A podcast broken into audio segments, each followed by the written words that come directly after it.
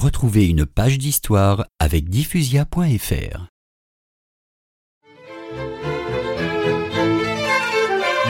De retour en France en août 1900, Charles retrouve Notre-Dame-des-Neiges pour une retraite spirituelle.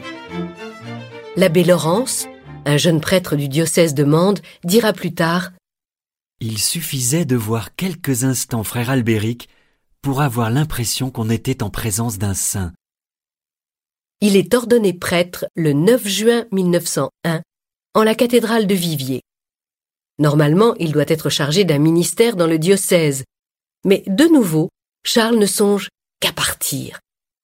Mais où? Il faut aller non là où la terre est la plus sainte, mais là où les âmes sont dans un plus grand besoin. Ce sera donc l'Afrique saharienne. Dans une lettre à son ami Henri de Castries, il précise ses intentions.